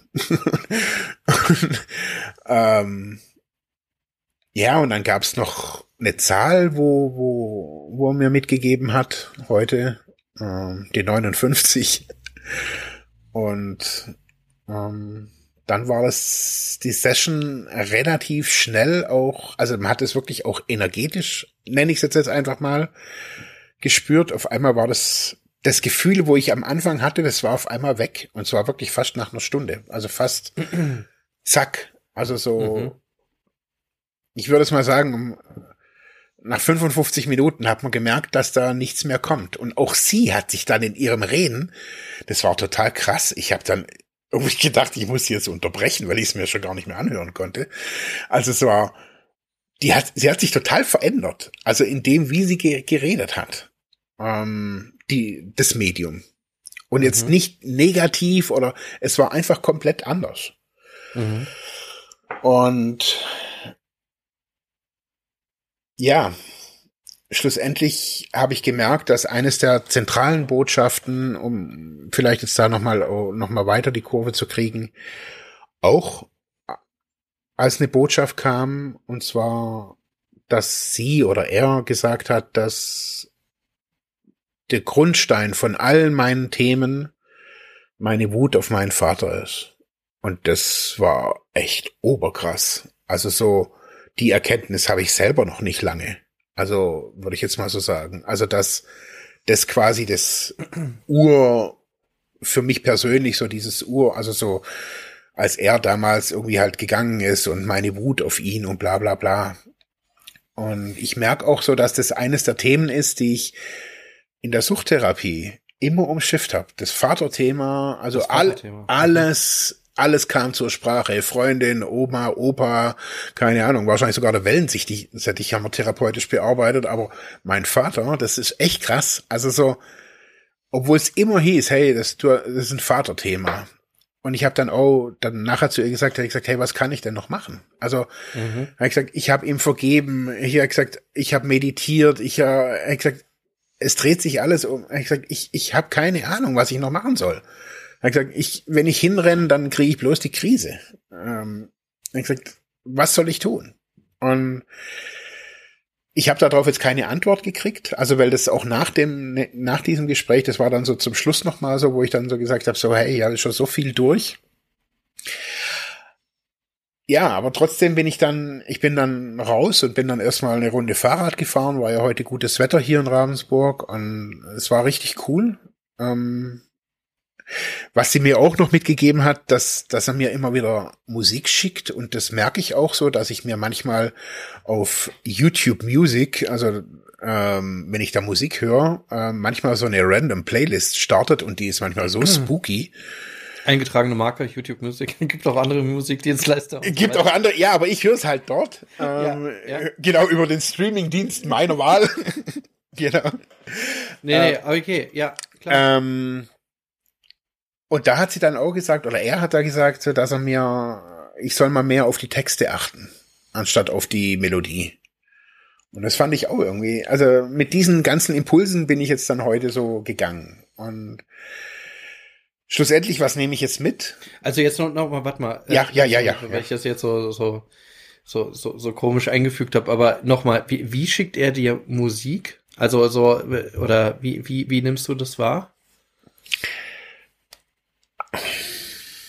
Du hörst manchmal, du, du, du suchst und, und, und findest neue Musikstücke, die, die du erstmal nicht mit dir in Verbindung bringen kannst, oder? Nee, also da muss ich vielleicht so, so, so eine kurze Routine von mir erklären. Also wenn ich, ähm, wie höre ich Musik? Also ich höre nicht so oft Musik. Ich höre Musik, mhm. wenn ich wenn ich Fahrrad fahre. Und da mache ich mhm. das so: Ich ähm, starte meistens einen Song, den ich irgendwie mag. Und oftmals ist es der gleiche Song, den ich gehört habe, als meine Schwester, als ich ein kleiner Junge war, als meine Schwester in den USA war damals, also vor 30, mhm. vor 30 Jahren. Der Song ist von Tom Petty und mhm. and the Heartbreakers, um, Free, uh, Free Falling. Diesen mhm. Song habe ich damals, als ich, keine Ahnung, zwölf war oder sowas, als mir meine Schwester in den USA besucht haben, hat sie mir diese Kassette, Kassette damals. Ja, da, da hast du dann deinen USA-Bezug, oder? Ist ja, das, aber, auch noch nicht so, aber auch noch nicht so richtig, ich weiß auch noch nicht so richtig so. Also ich weiß noch nicht, was ich, warum ich das Land so geil finde. Oder wieso es mich da auch immer so krass auch hinzieht. Also, ja. okay. dieses also, Lied startet, Tom Petty, ja? das Lied startet und dann ist es jetzt halt bei, bei YouTube so, dass wenn, wenn du da einfach ein Lied hast, danach kommt halt irgendeine Playlist. Mhm. Ähnlich wahrscheinlich wie bei YouTube selber, deinem Musikgeschmack oder was da halt kommt. Ja, jetzt bei, bei den ganzen Streaming-Sachen. Genau. So, äh, also Spotify, Spotify und was das auch. Schätze ich auch, genau. Ja, ja. Und ähm, und dann wird daraus so eine Radioliste. Und da wird dann irgend so eine Playlist raus. Ja, genau. Ja. Und manchmal ist die wirklich sehr, sehr skurril. Und manchmal passt die auch gerade auch zu der Umgebung, wo ich so gerade Fahrrad fahre mit meinem gemütlichen Fatbike so irgendwie durch den Wald. Mhm. Und manchmal frage ich mich, was ist das eigentlich fürs, fürs, also, was höre ich, also manchmal fällt mir das erst daheim auf, was ist denn das eigentlich für ein schrecklicher Sound, was ich hier höre? Also neulich komme ich heim und habe festgestellt, dass ich mir irgendwelche christlichen Mönchslieder irgendwie angehört habe. Und dachte, hm. in stehende Garage denke mir, Alter, was ist denn das für ein Song hier eigentlich? Und das war halt ein Song, wo in dieser Playlist aufgetaucht ist. Und mhm. so nehme ich das immer wieder auch wahr, dass ähm, das klingt jetzt auch ein bisschen spooky, aber das, das so irgendwie, dass ich das höre aus einem bestimmten Grund. Keine mhm. Ahnung. So ist es manchmal auch mit, mit Videos, die, die ich sehe, die mich dann zu einem neuen Thema bringen oder nämlich nachdenklich machen oder zu einem Buch bringen. Ähm, und so eben auch zu diesem Medium gebracht haben. Mhm. Ja. Ähm, ja, du, du warst dann jetzt heute Morgen auch so, so, so Fahrradfahren danach. Äh, da warst du gerade dabei jetzt zu erzählen. genau. Und hast das dann für dich abgeschlossen und Was mich ja natürlich noch interessieren würde, wäre wär danach, also wenn du es abgeschlossen hast, nochmal, du hast ja so angetitscht, äh, die, die, die Verbindung zu der, der Suchtgeschichte. Ja, also was ich, was ich so gemerkt habe, so dass ähm, ich habe heute den ganzen Tag über dieses, dieses Thema mit meinem Vater nachgedacht. Mhm. Und eigentlich gar nicht das Thema, also ich habe eigentlich gar nicht über meinen Vater nachgedacht, sondern eher, ähm, dass das Thema Wut bei mir einfach schon so ein, so ein Lebensthema einfach ist.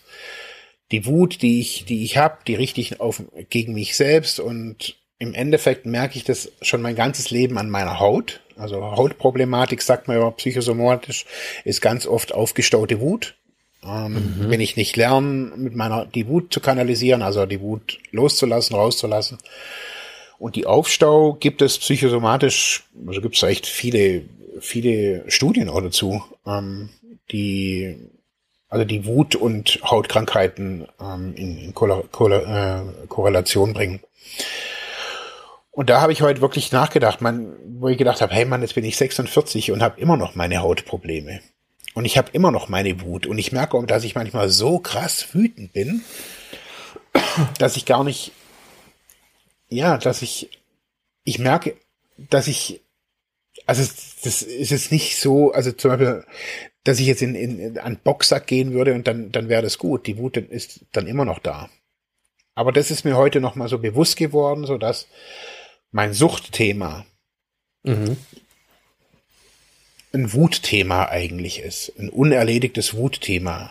Und unabhängig, dass ich jetzt, also ich, ich trinke ja nicht oder ich konsumiere ja nicht, aber trotzdem merke ich, dass ich immer wieder auch süchtige Verhaltensweisen habe oder auch so, ja, also so ein Suchtler halt manchmal auch bin. Mhm. Ähm, manche würden sagen, das ist ein Verhaltensrückfall. Und da habe ich wieder so gemerkt, dass dieses Thema Wut und auch Sucht, dass das für mich jetzt wieder so ein, so ein neuer Anknüpfungspunkt auch irgendwie ist, da nochmal neu auch hinzugucken. Also, mhm. weil es einfach, also nicht, weil, weil das heute in diesem Coaching rauskam, in diesem, in diesem Termin rauskam, sondern weil das eigentlich schon in meiner Drogentherapie rauskam und ich es jetzt 20 Jahre lang perfekt ignoriert habe. Mhm. Krass. Ja. ja. Und das war für mich heute jetzt nochmal so ein, also das war heute so beim Fahrradfahren, wo ich gedacht habe, ja, hey. Ähm, also sie hat es halt auch nochmal gesagt, so, ähm, warum nicht nochmal neu irgendwie gerade so gerade ein spezielles Thema, das nochmal irgendwie angucken und vielleicht auch mit einer ganz neuen Methode. Also, wie ich gesagt habe, hey, ich habe irgendwie jetzt schon so viel durch, ich, ich weiß schon gar nicht mehr, wohin ich gehen soll. Ich habe gesagt, ich habe schon so viele Therapeuten verschlissen. Ähm, und auch da haben wir gedacht, okay, auch das wird kommen. Ähm, aber das war, es hat mich es hat mich, es hat mich glücklich gestimmt. Also, weil das wie so das letzte, gefühlt wie so ein letztes Puzzleteil ist in, in, in meiner mhm. eigenen Suchtbiografie. Ja. Aber das ist, das ist richtig klasse, also dass du das halt so, so einordnen kannst. Ähm, ähm, auch so schnell, ne? Ähm, meinst du, ohne deine also, oder dein, ja, dein therapeutisches Wissen oder dein Wissen in, aus der, ähm, ähm, ach Gott, äh, jetzt fällt mir das, das Wort nicht ein, ähm, aus der Selbsterfahrung heraus, also mhm. die du jetzt ja auch lange Zeit hat, hast, ne? Äh, hättest du das so schnell kapiert, um Nein. was es geht? Mhm. Also würdest schon sagen, das ist schon voraussetzungsvoll, oder? Am Ende auch die, diese Schlüsse noch zu ziehen, ziehen zu können. Ja, also ich glaube auch. Also ich habe dann auch irgendwie gedacht, so habe ich es nur verstanden, indem er gestorben ist. Also nur durch dieses krasse Event. Also gibt's ja auch Stimmen, die, die sowas immer wieder irgendwie so sagen, man lernt dadurch und bla bla bla.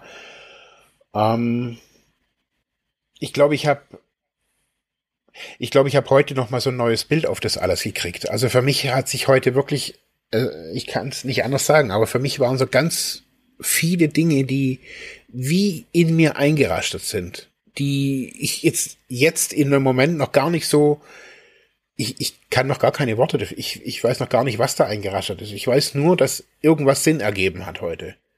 Mhm. Und das gar nicht auf dieser, uh, da ist ein Medium oder gar nicht, sondern schlussendlich, ich weiß auch nicht. Also ich glaube, also mir sind heute so viele Szenen aus der Therapie in den Sinn, in den Sinn gekommen. Also die mhm. Bilder, wie ich da gelaufen bin und, und was die gesagt haben und, und gar nicht, wo es gar nicht um ihn ging oder auch gar nicht um Vater sein, sondern aber du hast die Verbindungen irgendwie auch gleich gehabt, ne? Also ja. du hast da, du kannst da super einfach auch anknüpfen, also ganz automatisch ja. scheinbar. Also was ich, also was noch ein großes Fragezeichen, also das hat mich so ein bisschen so jetzt heute Mittag auch so ein bisschen genervt, weil ich, also die haben, also das habe ich jetzt schon von mehreren Seiten, nicht nur heute jetzt durch dieses Medium gehört, also dass dadurch, dass mein, mein Business wächst, ich auch lernen muss, auch abzugeben, also auch zu delegieren. Und mhm. ähm, da merke ich so, dass es äh, da wirklich höchste Eisenbahn ist. Also so, ähm, dass das, was ich habe, total, also so wie ich arbeite, mir total Spaß macht. Aber ich merke halt so, dass das auf jetzt mal sagen wir, keine Ahnung, auf fünf Jahre so gar nicht geht. Also da bin mhm. dann wirklich irgendwie, da kannst du mich irgendwie an die Tür aufhängen. Also ey, da hänge ich da irgendwie echt so wie, wie ein schlaffes Sack rum.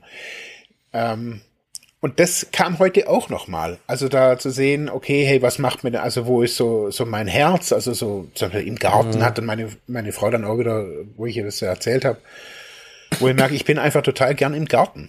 Und ähm, mhm habe das auch so ein bisschen auch durch meine Wut jetzt so ein bisschen wieder vernachlässigt. Da waren dann, äh, das sind dann irgendwie, keine Ahnung, die blöden Nachbarn oder, aber pff, wen juckt's? Also schlussendlich will ich doch eigentlich bloß in den Garten.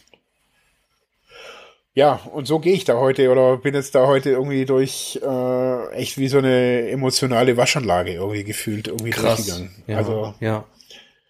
Also ich habe währenddessen noch immer wieder so temporär gearbeitet, also habe da auch unsere Videos so geschnitten. War auch echt froh, dass ich kein Meeting oder so irgendwas hatte mit irgendwem, weil ich war echt verballert. Und da war es irgendwie so, ich sage jetzt mal, so stupide Videos schneiden, also echt ähm, heilsam auch für mich. Also mhm. aber, und das muss man jetzt hier auch nochmal sagen, also ich bin echt auch kein Freund von, hey, geh da mal schnell zum Medium und check da mal irgendwas ab. Also ich merke, ich, ich glaube, ich bin echt resilient gegen vieles. Also ich bin echt widerstandsfähig und kann solche Sachen mittlerweile, glaube ich, auch gut, kann da gut mitgehen, durchgehen und so weiter. Aber ich weiß auch, wenn das hier auf ein zartes Pflänzchen trifft, also da geht, kann der Schuss auch echt nach hinten losgehen. Also mhm. ich weiß jetzt nicht, wie die das vorher sonst abklärt, aber ähm, jetzt nicht, ich würde jetzt nicht sagen, hu, Achtung, Achtung, geht nicht zu so einem Medium, aber an sich solche tiefen Themen, also man muss da, glaube ich, in vielem einfach auch klar sein. Also auch dieses ja. Thema, zum Beispiel Thema, wenn ich jetzt da hingehe, dieses Thema Reinkarnation oder auch überhaupt das, also dass sie mir erklärt, dass es so ist, wie es ist, also wie sie das sieht, das musste sie gar nicht tun, weil wir da, für mich war das klar. Und mhm. daher ist es, glaube ich, eher, ich glaube, es ist schwierig für Leute, die jetzt da ganz am Anfang stehen und, und, und also von so einer Selbstreflexionsgeschichte. Mhm. Die sind, die wären da damit vollkommen überfordert. Oder auch noch mitten in der Trauerarbeit oder noch mitten in so einer Axo, also in so einer persönlichen Krisensituation. Ähm, ja. Das ist wahrscheinlich da auch der falsche Weg. Ja. Also ich denke auch, bei mir waren es jetzt eben, wie gesagt, vier Jahre ähm, mhm. Distanz und da habe ich auch gemerkt, das passt jetzt auch. Also, und trotzdem, ja, hat es mich heute auch wirklich nochmal ganz schön irgendwie auch verschüttelt. Das muss man einfach auch mhm. dazu sagen. Aber ich habe jetzt keinen Suchtdruck gekriegt oder sonst irgendwas oder schräge Gedanken, alles ist super cool. Und ich fühle mich auch ähm, besser. Und ja, motiviert äh, merke ich so, mir jetzt ja so eine Gruppe oder sowas zu, zu entweder zu suchen oder vielleicht auch irgendwie zu, keine Ahnung, zu starten oder sowas. Eine spirituelle Gruppe, oder was meinst du? Was, was, was, was für eine Gruppe? Also mir geht's, also wenn ich jetzt sagen, also wenn ich jetzt so, ein, so einen Wunsch hätte, ich würde, ich würde gern, ich hätte gern eine Gruppe, die, die A, suchtbezogen ist und spirituell offen ist. Ähm, das mhm. fände ich super geil.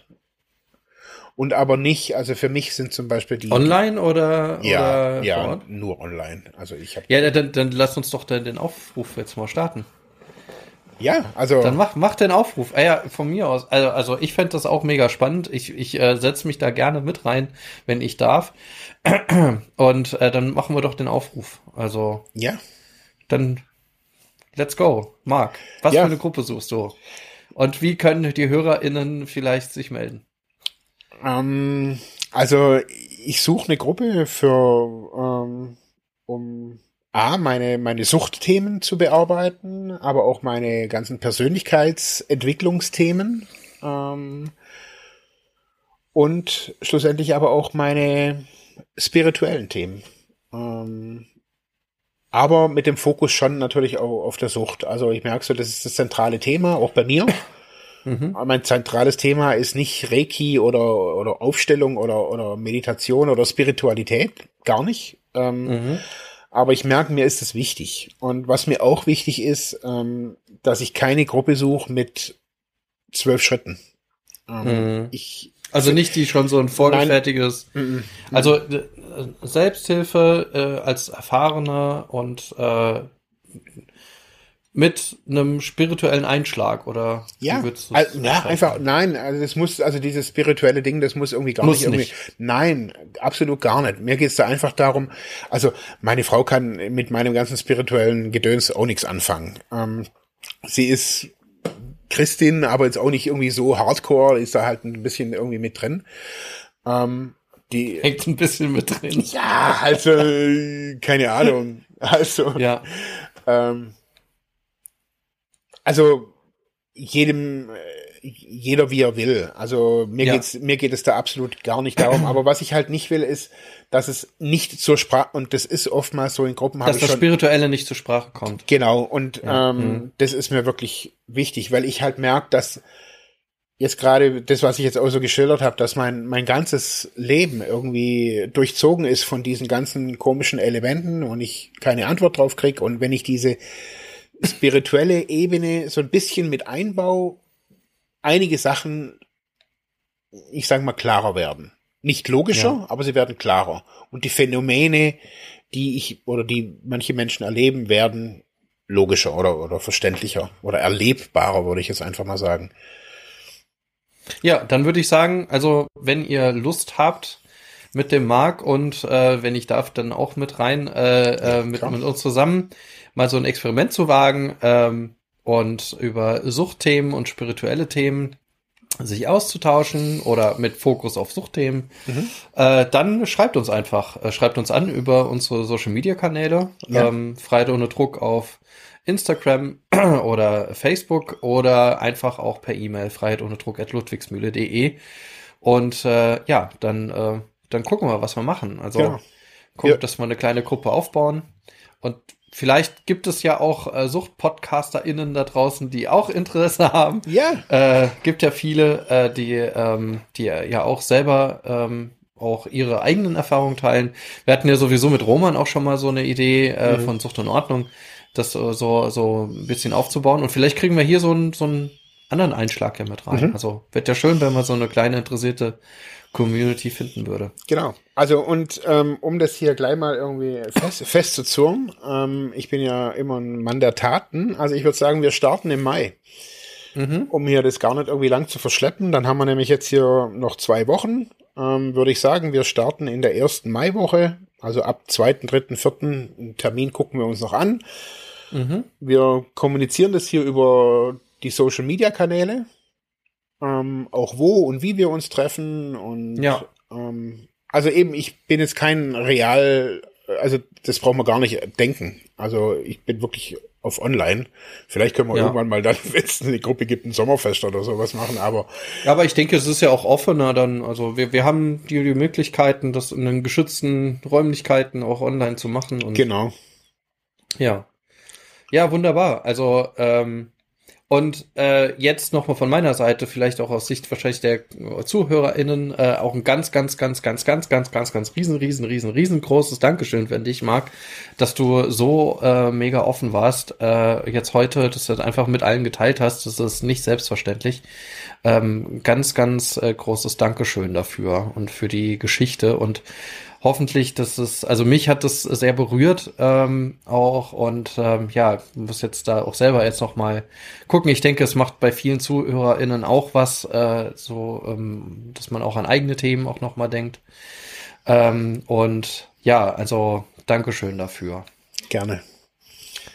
Ja, und vielleicht auch anschließend noch mal daran, ähm, ähm, vielleicht, dass das war, das ist jetzt, das ist jetzt keine Warnung, aber trotzdem so ein Disclaimer. Also so, so habe ich dich jetzt auch verstanden. Ne? Also wenn man in einer äh, Krisensituation ist, so einer akuten Beratungssituation oder äh, ähm, gibt es ja auch fachliche Beratungsstellen und äh, Therapeuten, Therapeutinnen und Therapeuten, ähm, die euch dann an solchen Krisensituationen direkt weiterhelfen. Und so habe ich auch dich verstanden, also auch da, mit deiner Erfahrung oder dem Erfahrungshintergrund äh, nur aus einer persönlichen stabilen Situation heraus dann zu sagen, okay, ich öffne mich so ein, ähm, einem äh, Angebot, wo ich von vornherein nicht so genau weiß, was passiert mit mir, was macht das mit mir, wo äh, trifft mich das dann am Ende emotional mit der, mit dem Risiko, ne, ich will ja auch niemanden, der sowas anbietet, zu nahe treten, aber mit dem Risiko, dass ich am Ende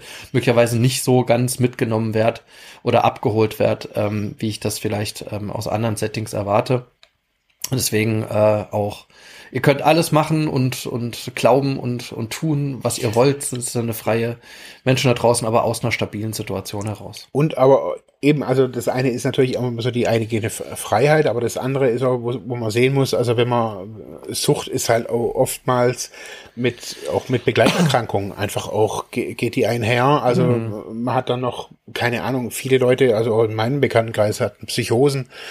Ähm, und wenn man dann einfach so eine Tendenz hat, in, in gerade in solchen auch meditativen Situationen abzudriften und dann irgendwie eher, dass so eine Psychose angetriggert wird. Also ich, ganz ehrlich, ich habe alles, was ich bisher gemacht mhm. habe, mit meinem ganz ganz nüchternen Hausarzt abgeklärt. Ganz ehrlich. Mhm. Also jetzt diesen Termin heute nicht, aber so im Wesentlichen so die Richtung, ganz ehrlich, habe ich immer. Und er hat manchmal auch gesagt, oh, er wird's mir gerade so, also vor ein paar Jahren habe ich mal, haben wir mal überlegt, wie, wie ich auch meine Wut zum Beispiel irgendwie hat er, hat er mir empfohlen, Antidepressiva zu nehmen, irgendwie so, mhm. gesagt, ja, wenn man das niedrig dosiert, würde das eventuell gehen.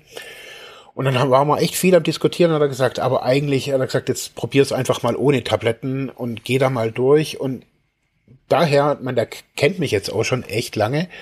Ich habe das mit ihm immer abgesprochen und habe da einfach so eine neutrale Stimme, sage, hey, ich gehe jetzt hier zur Aufstellung oder zum, mhm. ich habe immer gesagt, ich gehe jetzt hier zu irgendeinem so indischen Guru oder sowas, sagte, okay, berichte mir mal. Ähm. Kann man, ja, ja eben, kann man alles machen und genau das finde ich wichtig dass wir das auch am, am Ende auch nochmal festhalten. Also ja. äh, fachlich eben nochmal von der von der anderen Seite, also fachärztlich oder oder äh, fachtherapeutisch äh, begleiten lassen. Vor allem, wenn man schon äh, nochmal eine Behandlungserfahrung hat, aber wenn man tatsächlich in einer akuten äh, ja auch Sucht äh, Situation ist oder war oder natürlich auch so eine äh, komorbide, komorbide Begleiterkrankung irgendwie hat. Genau. Wie es denn in, in der Suchthilfe so schön heißt, heißt einfach auch eine, eine gewisse psychische Auffälligkeit muss ja keine Störung sein, aber dass man das tatsächlich nochmal fachlich mhm. begleiten lässt und sich dann solchen Situationen äh, am besten mit Vorbereitung, aber am besten dann auch nochmal mit einer Nachbereitung äh, äh, aussetzt. Das heißt, dass man jemanden kennt, wenn da tatsächlich daraus eine Krisensituation entstehen sollte, dass man äh, sich dann auch weiß, wo man sich hinwenden kann, um die auffangen zu lassen. Genau. Und ich denke, also das, was jetzt bei mir war, also das, wie, wie ich es ja auch am Anfang geschildert habe, so komplett anonym.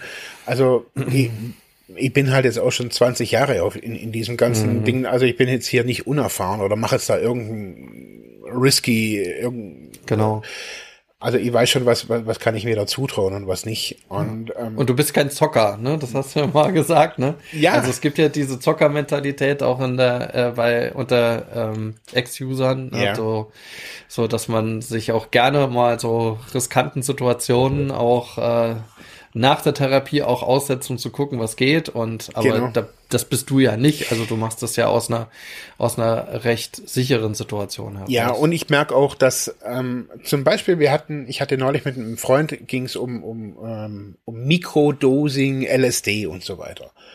Und ich habe so für mich so gesagt, so dass ähm, ich würde heutzutage jetzt auch mit meinem Wissen, was ich jetzt mittlerweile habe, ich glaube, ich würde mir nicht mehr zutrauen, ähm, halluzinogene Drogen wie LSD zu nehmen. Mhm. Ähm, und so ist es halt jetzt auch, also wenn ich halt weiß, okay, hey, da muss dann echt in einem guten, in einer guten Verfassung sein und lauter so Zeugs. Und so ist es bei so einem Medium oder bei so einem Coach oder wenn es um irgendwas Spirituelles, auch bei einer Aufstellung. Also da würde ich wirklich bei ganz vielen Leuten sagen, oh, ich glaube, das ist hier wirklich nicht, nicht gut. Ja, ja. Mhm. Genau. Gut. Super. Ähm, dann äh, ja, nochmal Dankeschön. Dann äh, hoffen wir auf viele Zuschriften und äh, viele, die sich melden und äh, Lust an der, äh, ja, soll man Selbsthilfegruppe sagen? Ja. Vielleicht, wir, wir finden noch einen Namen, ja? Ja, Wenn vielleicht haben wir noch einen Namen, genau. Ja, und äh, ansonsten, äh, ja, schreibt uns trotzdem äh, auch vielleicht, wie, wie euch äh, die Folge gefallen hat, vielleicht auch eigene Erfahrungen damit. Äh, wir, wir wollen ja das Thema Spiritualität auch noch mal äh, etwas weiter ähm, uns äh, noch mal anschauen über das ganze Jahr. Äh, jetzt, wenn ihr Ostern gehört habt, schön, schöne Rest-Ostern, ja, vielleicht auch kleine schöne Osterferien. Äh, und wenn ihr in, den, in der Zeit ein bisschen Zeit habt, dann bewertet uns doch gerne bei Spotify oder und oder Apple Podcasts einfach überall, wo ihr uns findet. Fünf Sterne würden wir uns super drüber freuen, hilft uns ähm, ja unsere Reichweite zu äh, äh, erhöhen und gibt uns einen mega Support und auch gefunden zu werden, uns die Suchthilfe im Podcast-Universum. Dann nochmal Dankeschön, Marc, danke an euch fürs Zuhören Gerne. Und ciao. Ciao.